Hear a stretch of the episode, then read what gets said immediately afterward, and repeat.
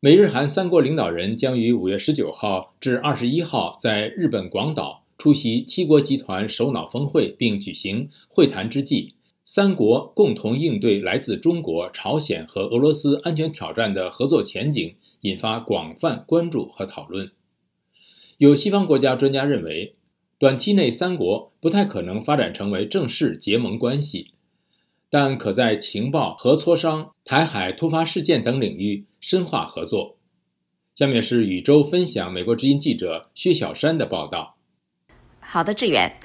据南华早报本月早些时候报道，中国解放军官方报纸警告说，中国应该对美日韩的军事合作保持高度警惕。报道指出，如果美日韩结成一体化联盟，很可能在东北亚制造阵营对立。美国华盛顿智库布鲁金斯学会东亚政策研究中心主任专家索利斯十五号在这个机构举办的线上讨论会上指出，本次工业化七国峰会紧跟日韩关系不断和解的趋势，两国现在致力于在经济安全、共享有关朝核计划的信息方面开展更加密切的合作。索利斯说，仅仅在过去几个月，尹锡悦在决定解决战时强迫劳工问题的方案时，确实推动了这个进程。这为日本和韩国开始拉近距离，并充实可以合作的许多领域创造了空间。他们很快解决了用于生产半导体的先进化学品方面的出口管制纠纷，现在又重启了穿梭外交。美国智库哈德逊研究所客座研究员常伟贤告诉美国之音，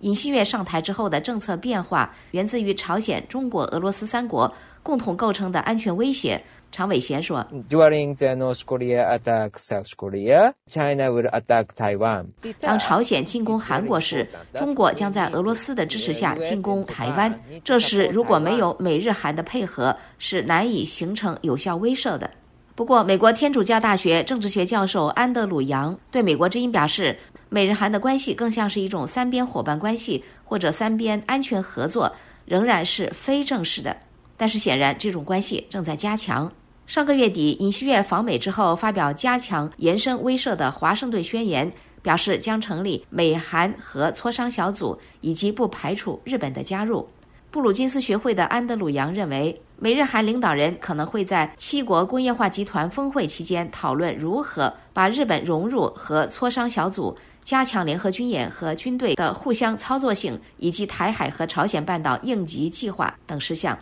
近日，美日韩军事合作呈现日趋紧密而且持续提升的态势。三国防长同意重启联合军演，四月初在朝鲜半岛附近海域举行反潜演习。韩国已经正式恢复韩日军事情报保护协定，日韩安全对话也在时隔五年之后重启。据路透社报道，日韩两国预计在六月初同意通过美国的系统连接各自的雷达，以便在面对朝鲜弹道导弹威胁时。共享实时信息。哈德逊研究所的常伟贤建议，美国的亚洲伙伴和盟友需要不断的提高打击能力，这对于威慑中国至关重要。常伟贤说，长期以来，除美国之外，没有任何国家具备对中国发起攻击的能力。但是如果美日韩、台湾、越南、菲律宾、澳大利亚和印度都具备远程打击能力，他们的综合能力能迫使中国进行多线防御。志远，谢谢宇宙分享美国之音记者薛小山的报道。